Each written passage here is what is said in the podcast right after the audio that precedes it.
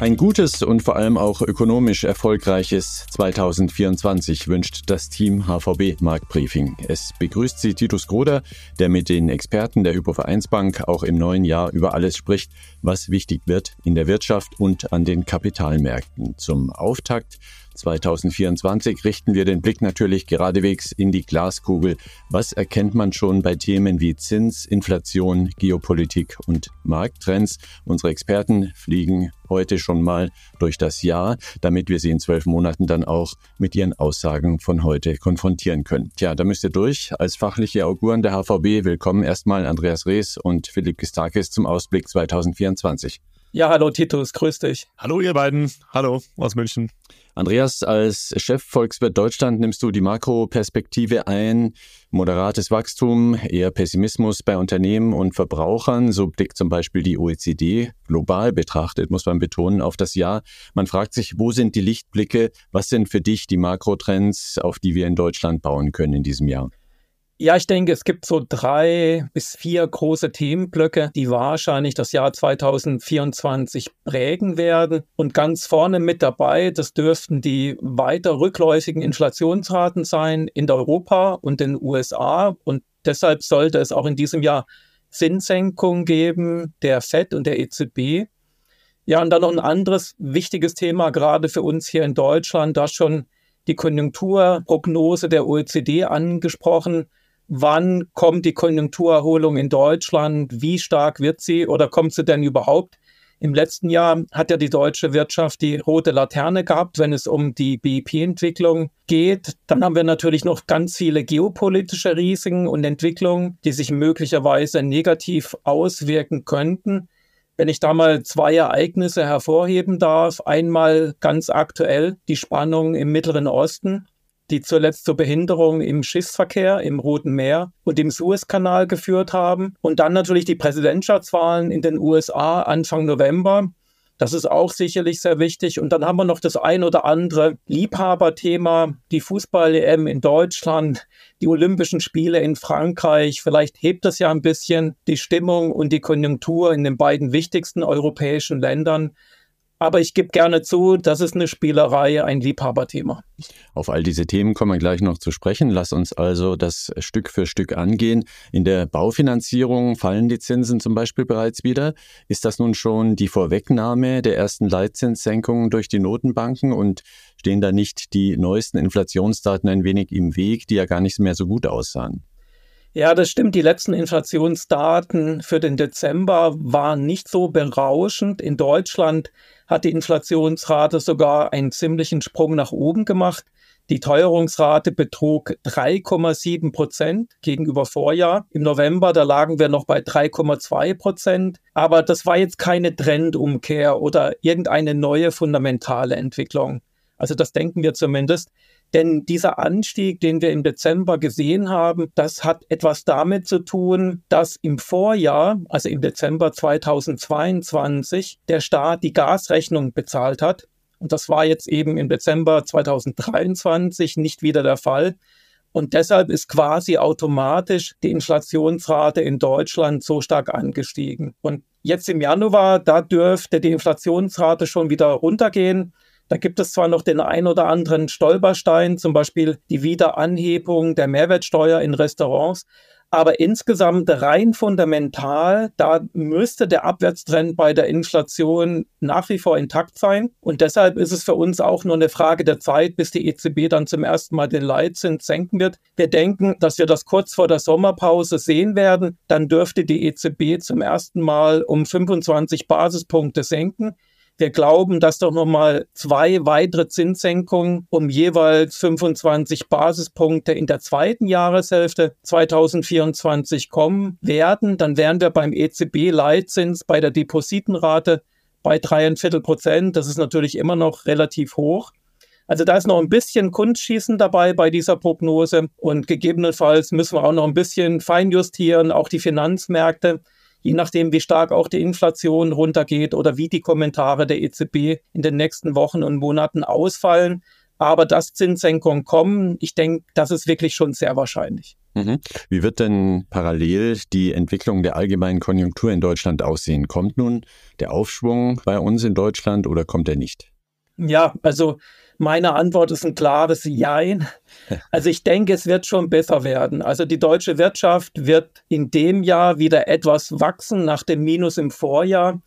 Aber ich muss leider dazu sagen, dass wir jetzt so einen richtig starken Aufschwung sehen. Also ich glaube, das ist eher unwahrscheinlich weil das Konjunkturbild doch schon sehr ambivalent ausfällt. Also ich habe es ja gerade schon angesprochen, wir haben rückläufige Inflationsraten in Deutschland, aber eben nicht nur in Deutschland, sondern auch in vielen anderen europäischen Ländern, auch in den USA. Und das sollte dem Konsum in Deutschland helfen, aber auch gerade den deutschen Exporteuren, weil es eben die Kaufkraft entlastet.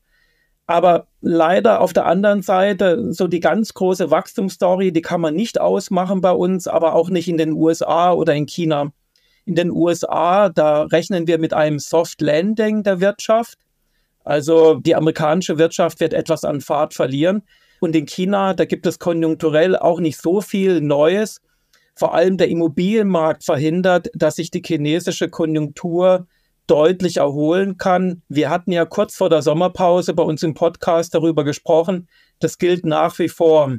Ja, und wenn man dann nochmal zurückschaut zu uns nach Deutschland, auch hier wird der Wohnungsbau die Gesamtwirtschaft vermutlich belasten, auch wenn die Zinsen runtergehen sollten in dem Jahr, einfach weil die Baugenehmigungen im letzten Jahr so stark rückläufig waren. Und das kommt jetzt doch zusehends immer mehr bei den Unternehmen an. Also insgesamt, wir rechnen für die Gesamtwirtschaft in Deutschland und in der Eurozone mit einem kleinen Wachstum 2024 von rund einem halben Prozent. Also es wird besser, aber richtig berauschend ist es nicht. Vielleicht kann ja der Sport da ein wenig unterstützen. Fußball, EM und Olympische Sommerspiele hast du erwähnt als mögliche Faktoren. Eine neue ökonomische Studie aus England besagt zum Beispiel Folgendes. Das Land, das eine Fußball-WM gewonnen hat, kann empirisch betrachtet immer für zwei Quartale mit bis zu einem Viertelprozentpunkt mehr Wachstum rechnen. Das sollte Julian Nagelsmann also durchaus im Hinterkopf behalten. Aber wie schätzt du als Konjunkturexperte diese Sportevents ein? Ja, also man darf ja ein bisschen träumen und ich bin Fußballfan. Ich hätte jetzt nichts dagegen, wenn Deutschland gut abschneiden würde, wenn es dann eine bessere Stimmung gibt und die Wirtschaft vielleicht dann stärker wächst. Also es könnte zum Beispiel sein, dass während der Europameisterschaft in Deutschland mehr konsumiert wird, gerade wenn viele Gäste aus dem Ausland kommen oder wenn gerade auch die Stimmung der deutschen Konsumenten dadurch beflügelt wird. Aber ich muss dazu sagen, die ökonomische Theorie, die ist da meistens ziemlich nüchtern, ja fast schon ein bisschen humorlos, weil sie typischerweise bei den Konsumenten größtenteils Vorzieheffekte unterstellt. Also Konsum wird während der Europameisterschaft vielleicht vorgezogen, aber nach der EM wird es dann wieder auch gleich eingespart, weil in der ökonomischen Theorie haben sich ja die Fundamentaldaten nicht wirklich verändert. Also wenn es wirklich zum positiven Stimmungseffekt kommen sollte, dann bräuchten wir auf jeden Fall ein gutes Abschneiden der deutschen Nationalmannschaft und also man darf ja immer hoffen und man kann ja auch ein bisschen Vorfreude haben. Hoffen wir das Beste. Ein im Kontrast dazu sehr ernster Schauplatz ist derzeit der Nahe Osten, der Gaza-Konflikt und alle Brennpunkte drumherum. Der Schiffsverkehr im Roten Meer und durch den Suezkanal ist stark gefährdet. Die Geopolitik wird also wohl 2024 auch wieder ein sehr entscheidender Faktor bleiben. Wie gefährlich siehst du diese Entwicklung für die Konjunktur? Ja, also das muss man wirklich ganz genau im Auge behalten, weil der Suezkanal und das Rote Meer sind eine viel genutzte Passage für Containerschiffe und Tanker. Also als Faustformel kann man sagen, dass rund ein Zehntel der weltweit gehandelten Güter und Rohstoffe wie Öl und LNG, also Flüssiggas, da normalerweise durch dieses Nadelöhr durchgehen. Und aufgrund der wiederholten Angriffe aus dem Jemen haben jetzt doch eine steigende Anzahl von Schiffen den Umweg über das Kap der guten Hoffnung genommen, also von Europa oder den USA nach China. Und Deshalb sind auch die Frachtkosten auf dieser Route deutlich gestiegen. Die haben sich jetzt mehr als verdoppelt, wenn man sich zum Beispiel die Route anschaut von China nach Europa oder umgekehrt. Also das muss man sich auf jeden Fall weiter anschauen. Also Stichwort Probleme bei den Lieferketten, mögliche Effekte auf Preise und auch Inflation. Also das ist ein Risiko. Aber wir sind jetzt trotz der jüngsten Verdoppelung der Frachtkosten wirklich immer noch sehr weit von dem entfernt, was wir während der Pandemie gesehen haben. Und vermutlich dürfte es ja auch so sein, dass die USA und auch Partnerländer auf diese Bedrohung reagieren werden, notfalls auch militärisch. Also vermutlich dürfte es nur ein kurzfristiger Effekt sein und die Transportkosten sollten wieder zurückgehen. 2024 wird ja auch ein globales Superwahljahr. Laut Bloomberg wird es für gut 40 Prozent der Weltbevölkerung in den nächsten zwölf Monaten Wahlentscheide geben. Und vor allem die US-Wahl im November dürfte hier natürlich interessant sein. Wie schätzt du das ein? Worauf müssen wir uns da vielleicht einstellen? Ja, also persönlich bewegen mich die US-Wahlen natürlich schon sehr. Da ist eine ganze Reihe von Unsicherheiten damit verbunden. Und ich denke, für die Finanzmärkte ist es sicherlich auch eines der großen Themen. Aber aus einer rein volkswirtschaftlichen Betrachtung, da sind die Präsidentschaftswahlen eigentlich kein so großes Thema für 2024, sondern klar, erst für nächstes Jahr, logischerweise, wenn dann halt der neue oder der alte Präsident im Amt ist und dann die Weichen stellen kann. Aber was ich für ganz wichtig halte, ist, dass man zum einen erstmal neben dem Ausgang der Präsidentenwahl in den USA auch die Wahlen zum amerikanischen Kongress im Auge behält. Denn je nachdem, wie die Kongresswahlen dann im November ausgehen, da wird es dann auch für den US-Präsidenten leichter oder schwerer, seine Agenda durchzusetzen. Also das ist, glaube ich, ganz wichtig. Im Moment haben die Demokraten eine Mehrheit im Senat und die Republikaner eine Mehrheit im Repräsentantenhaus. Aber das sind wirklich hauchdünne Mehrheiten und das kann sich natürlich ändern. Wenn es jetzt um die volkswirtschaftliche Theorie oder um die volkswirtschaftlichen Themen geht, dann glaube ich, da geht es vor allen Dingen darum, ob der wirtschaftspolitische Kurs unter Joe Biden fortgesetzt wird oder ob es möglicherweise eine abrupte Kehrtwende gibt unter Trump oder möglicherweise auch unter einem anderen Republikaner. Das ist ja alles sehr unsicher. Also was ich dafür besonders interessant finde, das ist zum einen, wie es mit dem Inflation Reduction Act weitergeht, also den Steuervergünstigungen für die Energiewende. Trump hat ja in seinem Wahlprogramm angekündigt, dass er das stoppen will.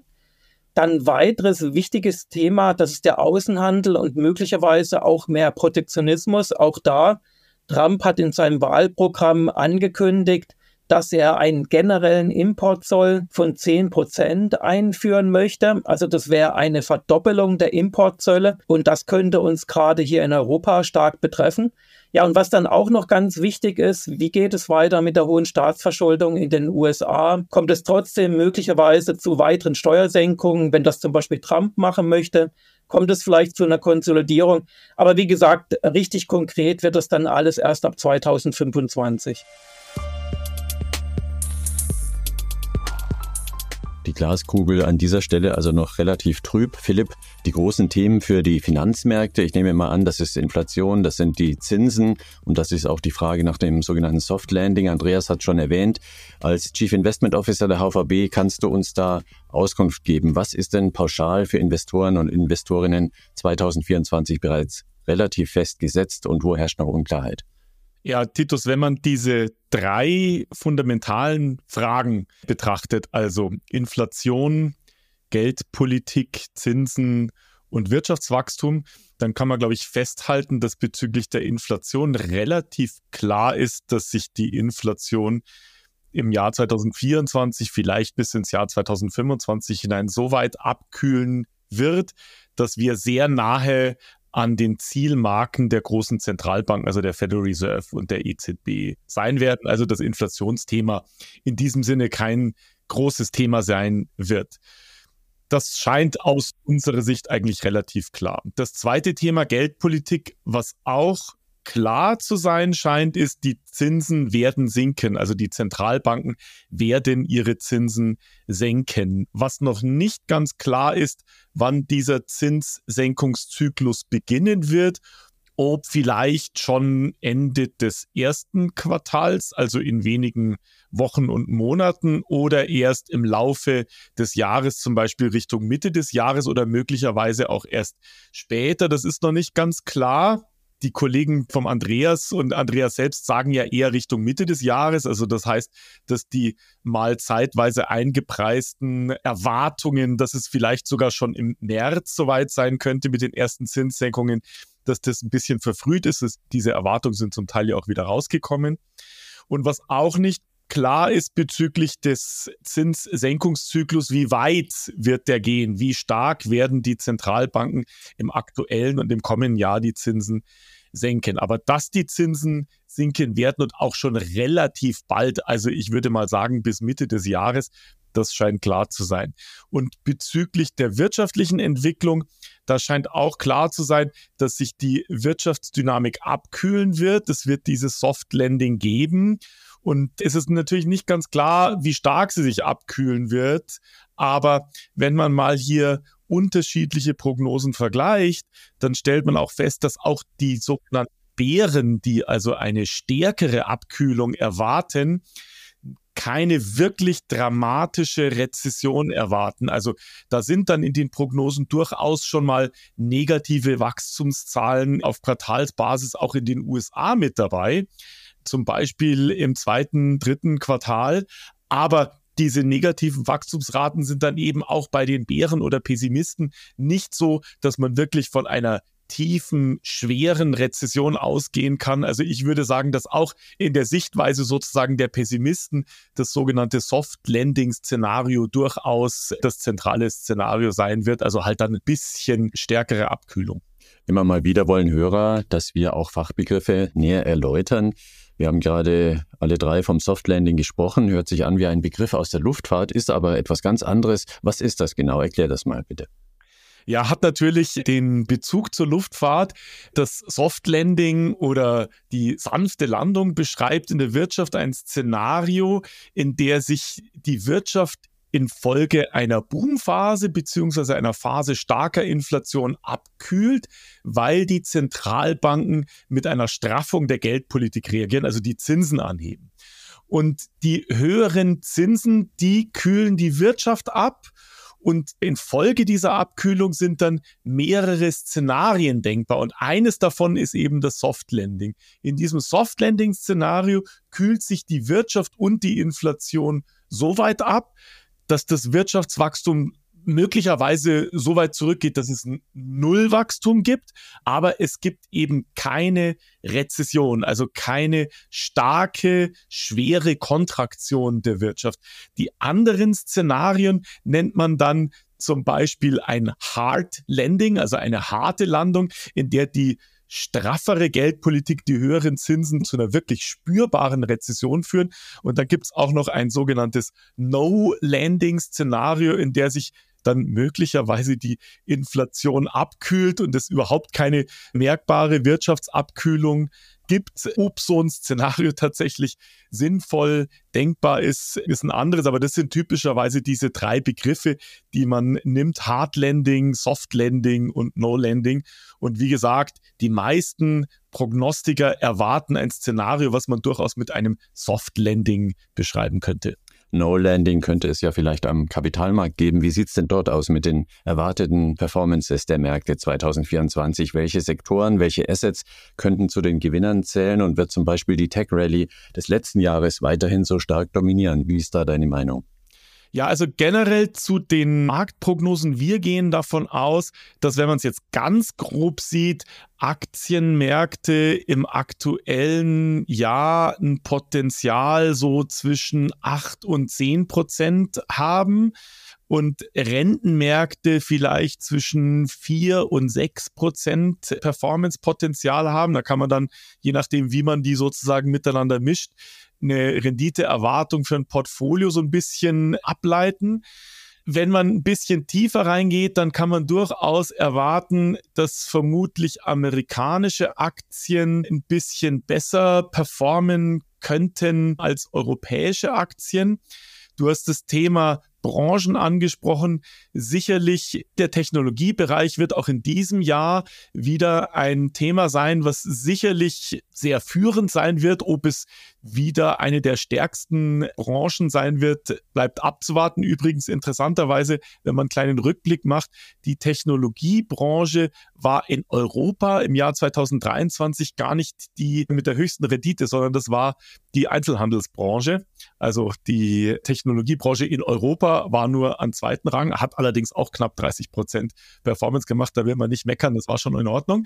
Ob es wieder so starke Performance-Zahlen geben wird wie im vergangenen Jahr, das wage ich eher zu bezweifeln. Und wenn man jetzt so Punktprognosen nimmt, die Strategiekollegen vom Andreas, die veröffentlichen ja dann auch gerne mal so Indexziele. Da muss man sagen, dass die Indexziele, ich nenne die mal, die aktuell in der Prognose sind, beim DAX 17.300 und beim S&P 500 die 5000er Marke, die stammen aus dem letzten November. Damals waren das Performance-Zahlen von etwa 10 Prozent, die da als Zulage erwartet wurden. Aus der aktuellen Perspektive sind es noch vielleicht so 4 bis 6 Prozent vor den aktuellen Indexständen. Also da ist nicht mehr ganz so viel übrig geblieben. Allerdings muss man dazu sagen, dass diese Prognosen damals eher mit so einer konservativen Schätzung gemacht wurden. Und äh, Christian Stocker, unser Aktienmarktstratege, sagt da immer gerne dazu, dass es da sowas wie ein Upside-Risiko gibt. Also die Wahrscheinlichkeit, dass die Indexzahlen höher liegen, als diese Prognosen durchaus gegeben ist. Und deswegen glaube ich auch, dass unsere Erwartungen so acht bis zehn Prozent an die Aktienmärkte für dieses Jahr durchaus realistisch ist. Mhm. In den letzten Jahren haben Anleger ja erheblich dazugelernt, was Risiken angeht, von der Pandemie angefangen über Extremwetterlagen bis hin zur Geopolitik, zur aktuellen.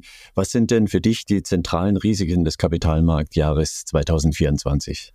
Da haben wir zum einen die Dinge, über die wir in der ersten Frage schon gesprochen haben. Also insbesondere natürlich das Rezessionsrisiko infolge der strafferen Geldpolitik. Da glaube ich tatsächlich, dass das Rezessionsrisiko, also das einer schweren und tiefen Rezession, relativ moderat ist und fühle mich da eigentlich mit unserem Soft Landing Szenario relativ wohl. Und dann gibt es natürlich auch noch solche Risikofaktoren, über die du schon mit Andreas gerade gesprochen hast, also insbesondere auf der geopolitischen Seite, militärische Konflikte zum Beispiel im Nahen Osten, aber auch der Konflikt zwischen China und Taiwan wird da sicherlich etwas sein, über was man diskutieren muss. Die Frage ist aber natürlich, wie man das entsprechend an einer Anlagestrategie umsetzt. Also so Risiken wie zum Beispiel Rezessionsrisiken, die man ganz gut einschätzen kann, auch deren zeitliche Wirkung ganz gut einschätzen kann, die berücksichtigt man typischerweise in dem Basisszenario. In unserem Basisszenario ist eben ein sogenanntes Soft Landing Szenario berücksichtigt. Risikofaktoren, die eine deutlich niedrigere Eintrittswahrscheinlichkeit haben, die muss man typischerweise anders behandeln. Und da geht man normalerweise so vor, dass die Kapitalmärkte da sowas wie einen erwarteten Verlust heranziehen. Der erwartete Verlust ist sowas wie die Eintrittswahrscheinlichkeit multipliziert mit sowas wie einem Verlustpotenzial, wenn das Ereignis tatsächlich eintritt. Wenn aber die Wahrscheinlichkeiten sehr, sehr niedrig sind, dann spricht man häufig von sogenannten Tail-Risiken. Wir decken in unserer Anlagestrategie solche Tail-Risiken eigentlich über eine Diversifizierung ab. Und zwar nicht nur über unterschiedliche einzelne Aktien und Anleihen und Branchen, sondern eben auch über unterschiedliche Anlageklassen. Und dann sollte man eben darauf achten, dass da auch sogenannte sichere Häfen mit dabei sind. Das sind für uns dann die Anleihen. Und übrigens kommt immer wieder eine Frage, ob da auch alternative Safe Havens mit dabei sein, zum Beispiel Krypto-Assets und so weiter. Da sollte man bedenken, dass in einigen dieser geopolitischen Risiken, zum Beispiel zwischen China und Taiwan, natürlich insbesondere die Versorgung mit Halbleitern und Chipprodukten im Fokus ist. Und viele dieser alternativen Safe Havens, die hängen natürlich von Rechenkapazität Kapazitäten und natürlich von der Versorgung mit Halbleitern ab. Also da muss man vielleicht auch ein bisschen vorsichtig sein diesbezüglich. Wir setzen da auf Diversifizierung und packen eben in unsere Multi-Asset-Portfolios durchaus einen vernünftigen Anteil an sicheren Häfen, also von Staatsanleihen und Rentenpapieren mit dazu. Mhm. Ganz zuletzt noch der Blick, der gewohnte ins Portfolio. Welche Gewichte bei Assets und Branchen setzt ihr derzeit in euren Anlagen um? Wie startet ihr ins neue Jahr? Ja, wir haben Ende des dritten Quartals, Anfang des vierten Quartals eine Anlagestrategie implementiert, in der wir die Aktienquote ein bisschen über die neutrale Quote angehoben haben. Ich mache mal ein Beispiel. Also bei unserer 50-50-Strategie, also 50 Prozent Aktien, 50 Prozent Rentenpapiere und sichere Häfen, da sind wir jetzt mit 52 Prozent Aktien. Das ist also ein leichtes Übergewicht. Wir haben aber dieses Untergewicht an Rentenpapieren dadurch kompensiert, dass wir die durchschnittliche Laufzeit verlängert haben und damit die Preissensitivität von Anleihen gegenüber sinkenden Renditen erhöht haben. Das heißt, wir setzen einerseits auf eine positive Entwicklung auf der Aktienseite und gleichzeitig aber auf eine positive Entwicklung auf der Rentenseite. Und wir überlegen im Moment gerade, ob wir diese Positionierung noch mal ein bisschen verstärken sollen, also möglicherweise die Aktienquote noch mal ein Stückchen weiter erhöhen und im Gegenzug dann eben auch die durchschnittliche Laufzeit der Rentenseite ein bisschen zu verlängern. Also wir setzen auf dieses Soft Landing Szenario, in der Aktien ganz gut performen, aber eben auch die Rentenpapiere durch Zinssenkungen gut performen werden. Und aus unserer Sicht ist das auch eine gute Absicherung gegenüber ähm, Teil von sogenannten Tail-Risiken, denn wenn sich da was materialisieren sollte, dann werden vermutlich die Renten deutlich stärker fallen und damit eben dann auch die Rentenpapiere ganz gut möglicherweise Einbußen auf der Aktienseite zumindest teilweise ausgleichen können. Die HVB-Experten Andreas Rees und Philipp Gestakis waren das. Danke euch sehr für den umfassenden Vorausblick ins neue Jahr. Da war einiges Konkretes dabei, mit dem Anleger und Unternehmer arbeiten können. Das Thema Sportevents und ökonomische Auswirkungen sollten wir noch einmal gesondert aufgreifen, wenn es mit der EM im Juni losgeht. Das war das erste Marktbriefing des neuen Jahres. Wir wünschen Ihnen noch einmal einen guten Start, was immer Sie 2024 vorhaben. Das nächste Marktbriefing gibt es am 29. Januar zum Download und Ihre Fragen und Hinweise e-mailen Sie gerne an markt-briefing.unicredit.de. Das war's von uns. Danke fürs Zuhören. Machen Sie es gut.